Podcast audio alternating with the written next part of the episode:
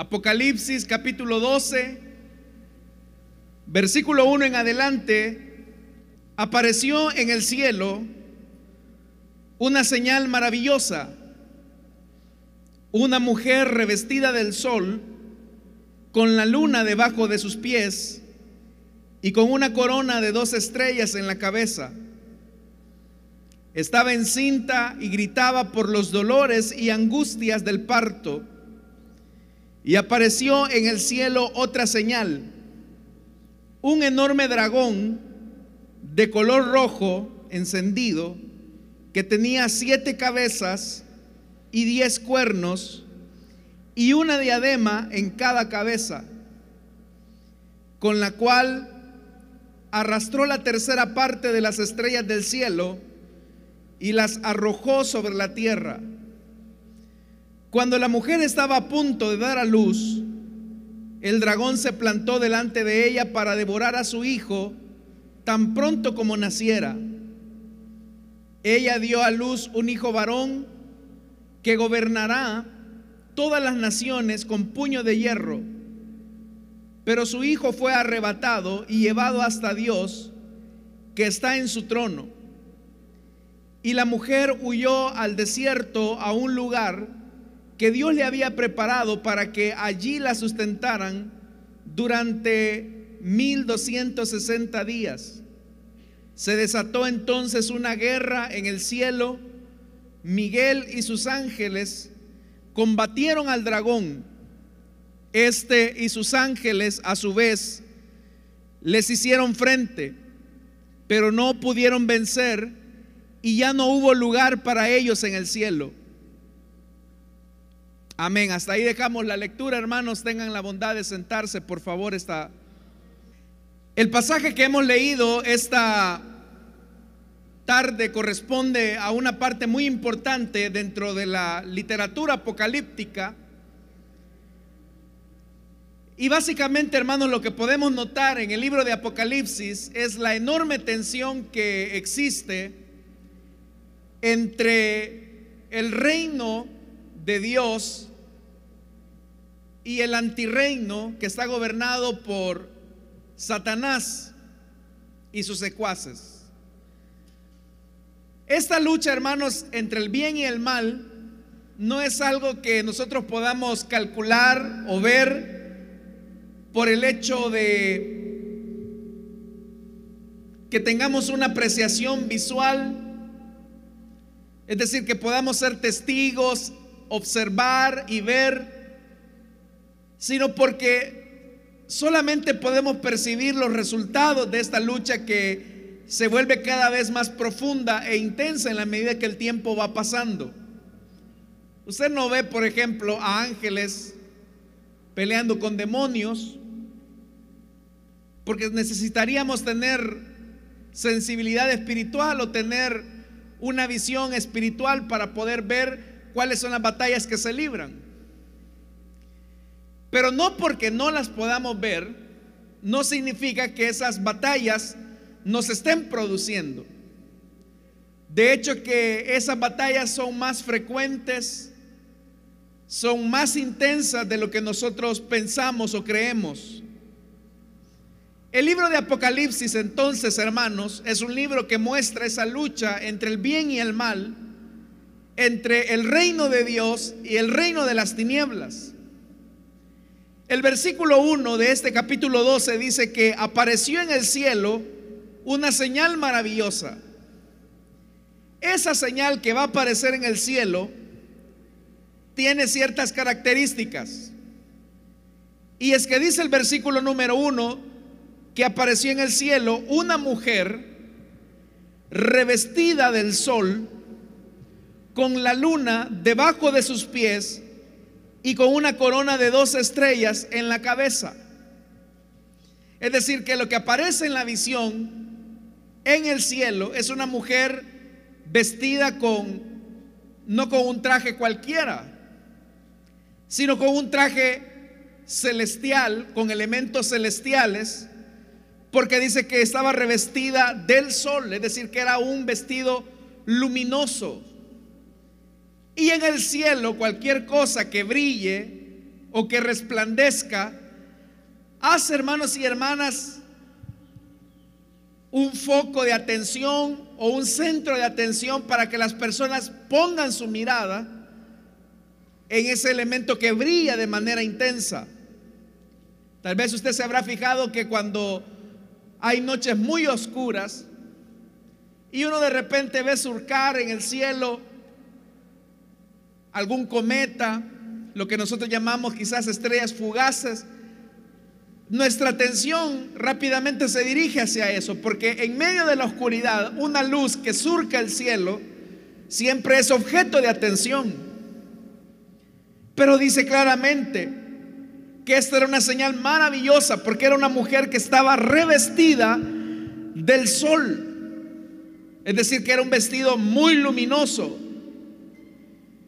Pero también se habla que tenía a la luna debajo de sus pies. Otro elemento que el estrado de esta mujer es la luna. Entonces tenemos, hermanos, un vestido radiante del sol, revestida del sol, dice la escritura, con la luna como estrado de sus pies, pero para embellecer todavía más el cuadro, dice que estaba coronada con dos estrellas en la cabeza. Es decir, desde la planta de los pies hasta la cabeza es una mujer con elementos muy brillantes, muy luminosos. Esos elementos luminosos o esos elementos brillantes están haciendo alusión, hermanos y hermanas, a esa característica que tiene la iglesia del Señor al haber sido revestida por Dios de ese tipo de bellezas. Porque tanto el sol como la luna, como las estrellas, son elementos que no son terrenales. Son elementos que no son creados por el hombre, sino que han sido creados por Dios. Si usted ha leído este libro de Apocalipsis, también se describe, por ejemplo, a la gran ramera.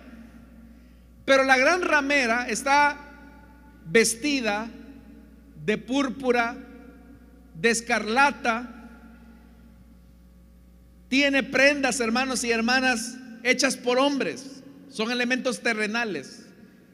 Es decir, los reyes han provisto a la gran ramera en el libro de Apocalipsis de puros elementos terrenales.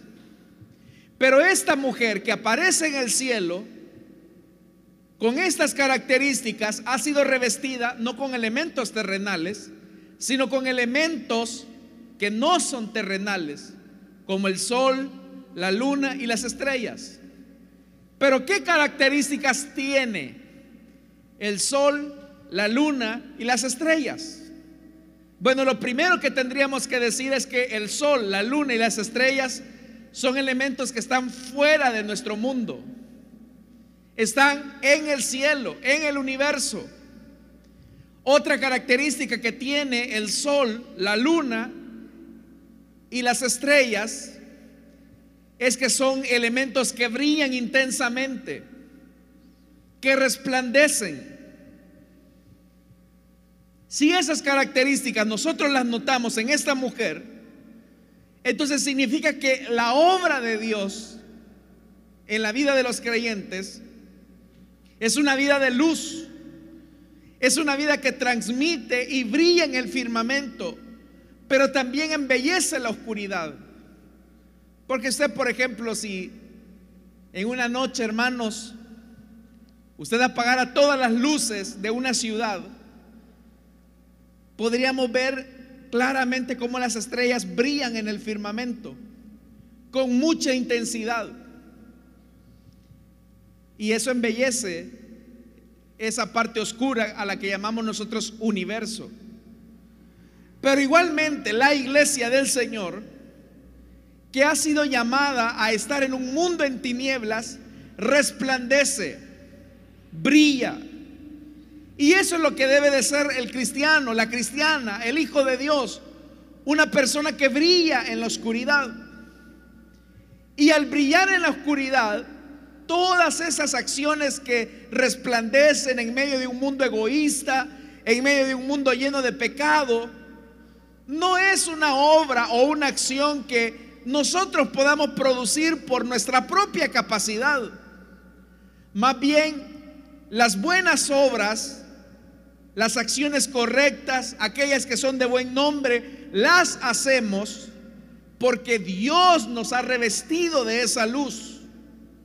Lo que le estoy diciendo es que nosotros no brillamos con luz propia. Dios, que es el Padre de las luces, nos ha revestido de belleza para que el brillo de su obra resplandezca en medio de las tinieblas. Pero ¿cuál es el trato de sus vestidos de gala? ¿Cuál es el resultado de resplandecer en medio de un mundo lleno de tinieblas? Vea que hay algo que es importante. Dice el versículo 2. Estaba encinta y gritaba por los dolores y angustias del parto. Imagínese este cuadro. Una mujer que está revestida del sol, que tiene la luna como estrado de sus pies, que está coronada con estrellas y está embarazada. Y está a punto de, dar a luz. Y está en sus dolores de parto. Y las hermanas acá que son madres saben lo difícil, lo doloroso que es estar en labores de parto. Pero nadie, yo solo conozco a una hermana que el día que iba a tener a su bebé se fue a planchar el cabello, se fue a comprar una ropa nueva para ir a dar a luz. Solo una hermana conozco yo. Pero normalmente, hermanos, la mayor parte de mujeres no repara en el hecho de voy a ir a comprar un vestido de gala para recibir a mi hijo, me voy a ir a arreglar el cabello para estar en labores de parto. Nadie hace eso. Pero esta mujer, en sus dolores de parto, dice que gritaba. Entonces imagínense el cuadro. Una mujer brillante que resplandece pero ahora está a punto de dar a luz y dar y dar gritos de dolor y angustia por el parto que se avecina. Si esto es así, eso también describe una realidad de la iglesia que es importante. Y es que en la medida en que nosotros sigamos brillando con la luz que Dios nos dio, el dolor, la persecución, se harán vigentes en nuestro caminar diario, en nuestra vida cristiana. La palabra que ahí se traduce en el versículo 2 que dice que gritaba, que habla hermanos de un grito profundo, lleno de dolor, es dar a entender la idea de cuando los mártires también están gritando por el dolor del martirio. Es ese sentido en el que se expresa en este versículo 2, pero dice que era un grito de dolor y de angustia. Actualmente, hermanos, en el mundo la iglesia está siendo perseguida. Se sabe que los cristianos son el grupo más perseguido en el mundo. Y obviamente que la persecución es el reflejo de que los hombres siguen desechando la luz y amando las tinieblas. Pero no solamente, hermanos y hermanas, se está produciendo eso en el mundo, sino que Satanás está tratando por todos los medios de silenciar a la iglesia. Porque dice en el versículo número 3, apareció en el cielo otra señal. La primera señal, una mujer revestida con elementos luminosos. Apareció en el cielo otra señal. Vea esto. Un enorme dragón de color rojo encendido que tenía siete cabezas, diez cuernos y una diadema en cada cabeza. Este dragón obviamente es Satanás. Cuando ahí habla de que tenía siete cabezas, está hablando de su deseo de querer imitar a Dios. Porque el número 7 es un número de perfección. Pero en su intento de querer imitar a Dios se convierte en un monstruo. Porque usted ve a, un ser de siete cabezas y usted sabe que ese es un monstruo. Pero dice que aparte de que su deseo es imitar a Dios, por el número 7 que aparece ahí, dice también que tenía 10 cuernos y una diadema en cada cabeza. Y eso habla de poder. Entonces, el deseo de este dragón es imitar a Dios, tener poder. Obviamente que en su deseo de imitar a Dios hay un elemento de engaño, hay un elemento de mentira. Porque todo lo que el diablo imita de Dios lo hace con el deseo de engañar a los seres humanos. Pero Satanás también sabe algo, que la única manera en que puede engañar a los seres humanos también es a través del poder, del poder político, del poder económico, del poder religioso. Y Satanás hará todo lo posible por engañar y utilizar ese poder para hacer ese daño.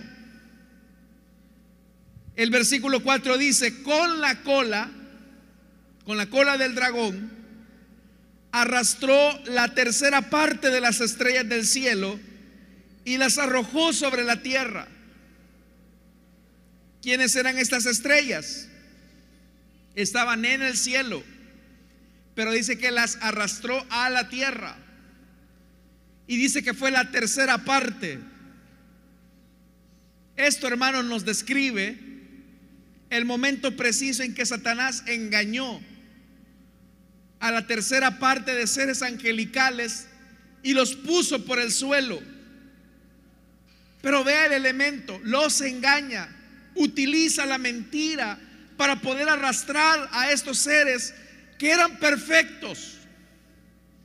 Si Satanás hizo esto con la tercera parte de los ángeles, significa que también con los hombres tratará por todos los medios de engañarlos. Por eso es que el hombre ha inventado religiones en el mundo. Porque las religiones son la expresión, hermanos y hermanas, del deseo del hombre por querer agradar a Dios. Pero en su deseo de querer agradar a Dios, lo único que están haciendo es alejarse de Dios. Paradójico.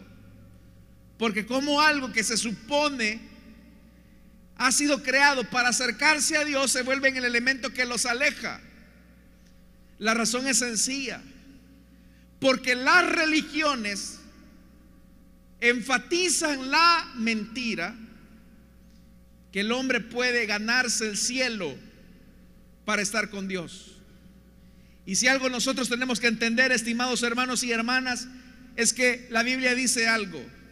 No hay justo ni aun uno. Todos hemos pecado. Todos estamos destituidos de la gloria de Dios. ¿Cuántos sabemos esa verdad, hermanos? La Biblia dice, no hay justo ni aún uno. Pero la religión le dice al hombre, si te portas bien, si haces lo correcto, si guardas los diez mandamientos, si vas a una iglesia determinada, te puede ganar el cielo. Si haces obras de caridad, te puede ganar el cielo. Mentira. La Biblia dice en el libro de Isaías que todas las obras de justicia que el hombre hace delante de Dios son como trapos de inmundicia. Por eso es que nosotros necesitamos un mediador que sea perfecto y que a través de ese sacrificio, al poner nuestra fe y nuestra confianza en Él, tengamos garantizado que tenemos la vida eterna.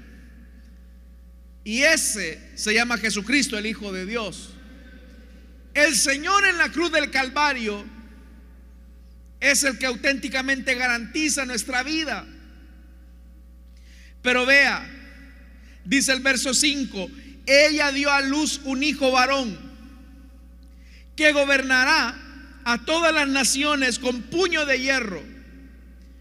Pero su hijo fue arrebatado y llevado hasta Dios que está en su trono.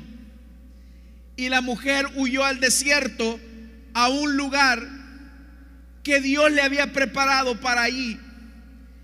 La sustentará durante 1270 días. Es el Señor el que la va a sustentar. En medio de la dificultad, en medio del dolor de esta mujer revestida de luz, Dios la va a sustentar. Significa, estimados hermanos y hermanas, que en medio de la persecución que la iglesia puede estar experimentando, Dios va a sustentar a su pueblo. En medio de la crisis, en medio de la dificultad, en medio del dolor, en medio del sufrimiento, Dios es el que va a sustentar a su pueblo. Por eso nosotros no tenemos que temer. Aún así, hermanos, se levanten reinos. Aún así se levanten personas que quieran destruir la fe. Nuestra confianza está en que Dios nos va a sustentar en el peor de los desiertos que nos encontremos. Habrán personas que harán todo lo posible porque usted deje de creer en Dios. Se ha fijado, hermanos, que hoy en día el ser humano se esfuerza por querer demostrar la existencia de extraterrestres. Y hay programas, hermanos, de canales serios que tienen espacios donde quieren demostrar la existencia de alienígenas, que quieren demostrar, hermanos, la existencia de vida en otros planetas. Pero estos mismos canales se esfuerzan también por demostrar, o más bien dicho, negar la existencia de Dios. Y dicen cosas como, no, si eso de la religión, eso es un engaño de la gente. No, si esa idea de Dios es un concepto arcaico que tienen las personas. No, si eso de que se trata de buscar a Dios, eso es para gente anticuada que se quedó allá viviendo en la época medieval y ridiculizan al que busca de Dios. Incluso se les hace ver a las personas como que si la fe que tienen en el Señor es algo anticuado, por lo cual deberían de sentirse avergonzados. Vea en qué ridículo hemos caído en este mundo depravado y perdido. Que se censura aquel que dice cosas como Dios diseñó al ser humano varón y hembra, hombre y mujer. ¿Cuántos sabemos que Dios diseñó varón y hembra, hombre y mujer, hermanos? ¿Cuántos sabemos eso? Pero inmediatamente viene el mundo y le dice, no, eso es discriminación. Eso es homofobia. Si tú quieres creer que eres hombre, aunque tienes cuerpo de mujer, no hay problema. Pero no escuches a esos que dicen que hombre y mujer Dios los creó y tratan la manera de censurarlo. Bueno, le digo,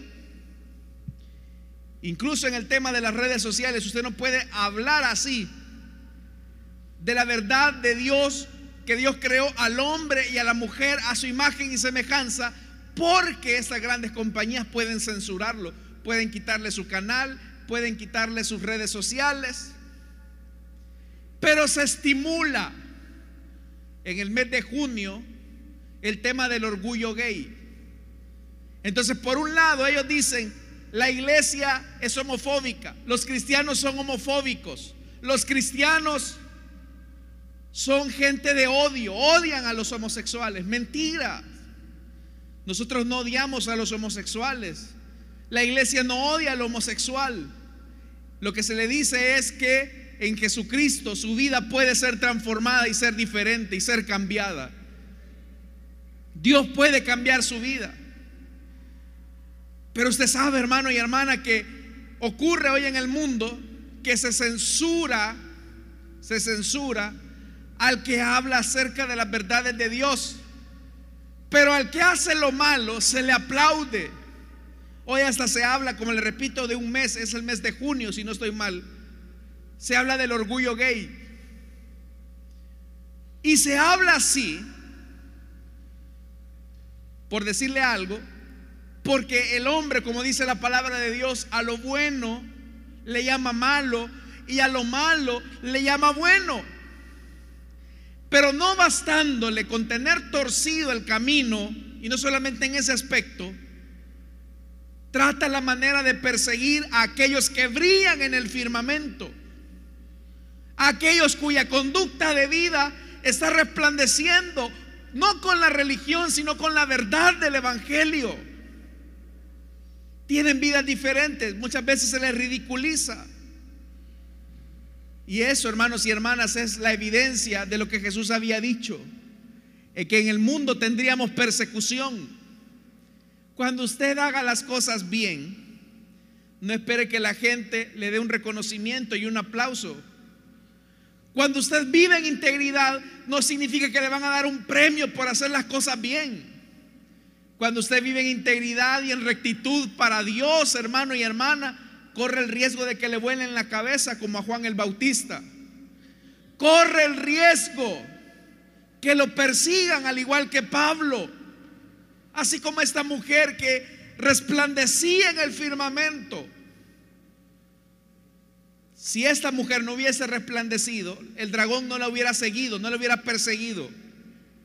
Pero como esa mujer brillaba, coronada con dos estrellas, vestida de sol, con la luna como estrado de sus pies, ¿cómo que no le iba a perseguir el dragón?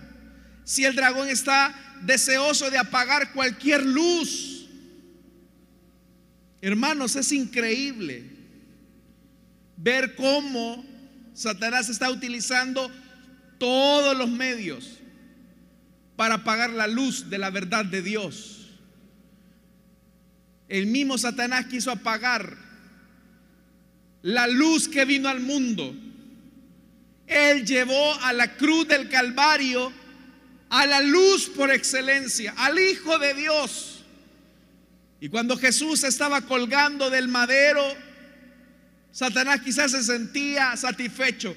Por fin voy a apagar esta luz. Mas no sabía que esa luz resucitaría al tercer día por la obra de Dios. Y la muerte no pudo apagar esa luz. Estimada iglesia del Señor, déjame decirte que Satanás está deseoso de apagar tu luz. Está deseoso de que tu luz se apague. Y eso te puede desanimar. Pero no importa el deseo que el diablo tenga de querer apagar tu luz, tú mantente fiel, mantente firme a las verdades de Dios. Porque aquí viene algo más. Vea lo que dice. Dice la palabra del Señor en la parte final del versículo 6. Y la mujer huyó al desierto, a un lugar que Dios le había preparado para que allí la sustentara durante los 1200 días. La mujer iba al desierto y al ir al desierto dice que Dios le había preparado un lugar. Hermanos, en esta persecución en el que la iglesia se encuentra en este momento, Dios nos ha preparado un lugar para que nos mantengamos firmes. Mientras permanezcamos en ese lugar, Dios nos va a sustentar. ¿Cuál es ese lugar que Dios ha preparado en nuestro desierto? Nuestra convicción de la verdad. Yo le pregunto a usted, ¿usted sabe que está en la verdad del Evangelio, hermano y hermana? ¿Cuántos sabemos que estamos en la verdad del Evangelio? No se mueva de ahí.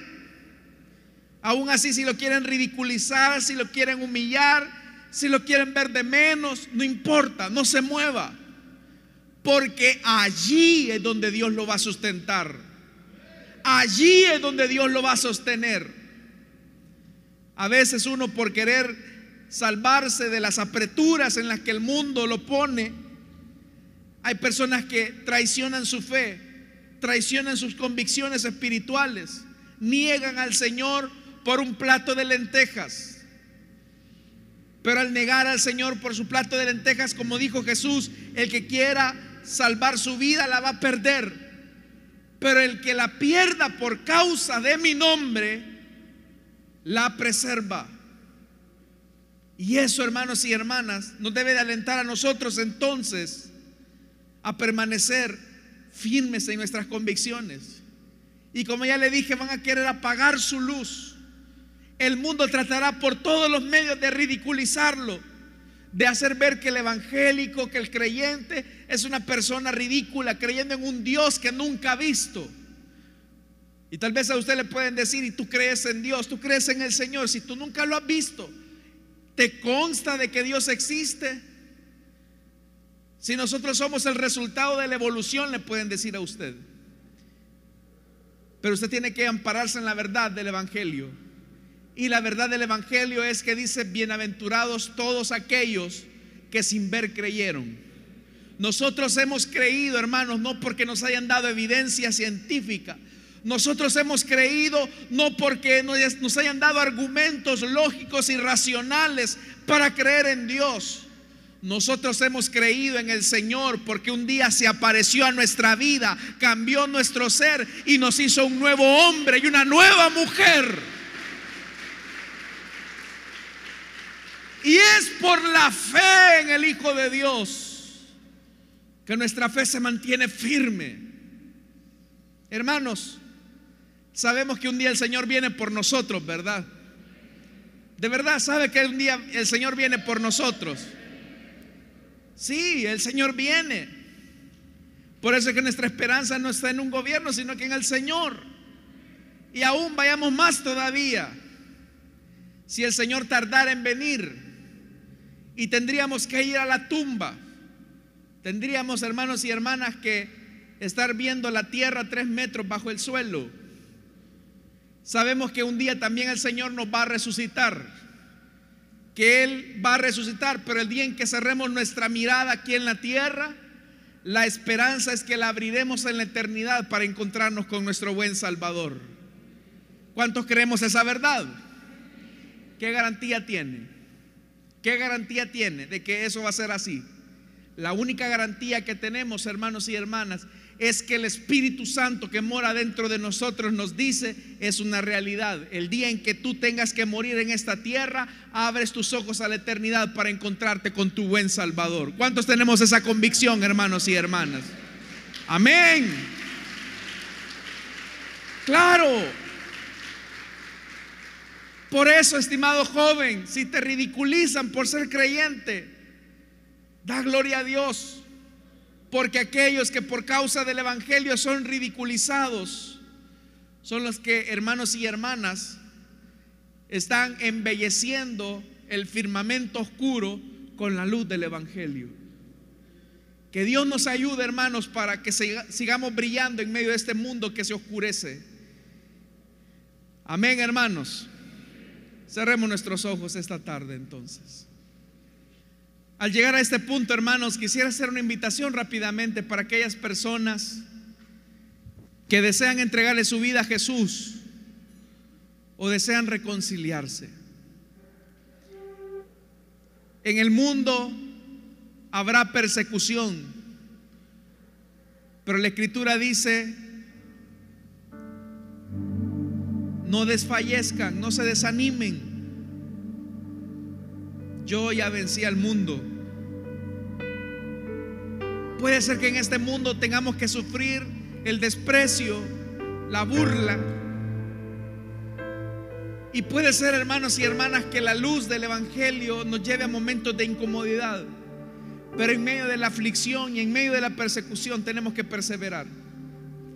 Así que esta tarde, si hay alguna persona que desea entregarle su vida a Cristo desea reconciliarse, puede ponerse en pie. ¿Hay alguien? ¿Hay alguien que desea entregarle su vida a Cristo, desea reconciliarse? Puede ponerse en pie. Queremos orar por usted. Ahí hay un niño que se pone en pie. Hermano servidor, si me ayuda, por favor. Queremos orar por usted. ¿Hay alguien que desea entregarle su vida a Jesús o desea reconciliarse? Puede ponerse en pie como lo ha hecho este niño. ¿Hay alguien?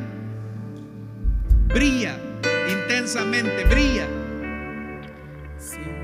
Brilla con la luz de Jesús, no con nuestra propia luz, sino con la luz de Jesús. ¿Hay alguien más?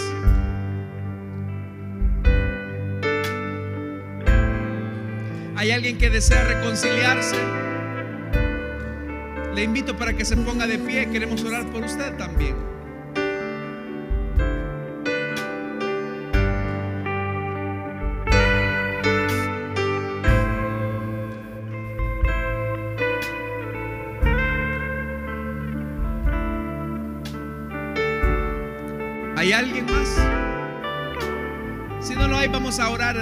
Pero nuestra invitación esta tarde es para que, sin importar la persecución que pueda venir sobre usted, usted brille intensamente. Puede ser que lo ridiculicen, puede ser que lo ofendan, lo menosprecien, pero manténgase firme, brillando. Brille, brille lo más que pueda. Vamos a orar, Padre que estás en los cielos, gracias te damos por la vida de cada uno de los hermanos y hermanas que aún en medio de su dificultad, en medio de la persecución están brillando. Te pido por favor que tú limpies la vida de este joven Señor que se pone en pie. Perdona sus pecados, lávale, dale vida nueva y que a partir de este momento, Señor, la gracia de tu Espíritu Santo esté obrando. Ayúdanos como iglesia a brillar en medio de la oscuridad. Aún, Señor, cuando muchas voces quieren apagar la luz que has puesto en nosotros, ayúdanos a brillar. En el nombre de Jesús. Amén. Y amén. Le damos la bienvenida nuestro hermano, hermanos. Démosle fuerte ese aplauso, hermano.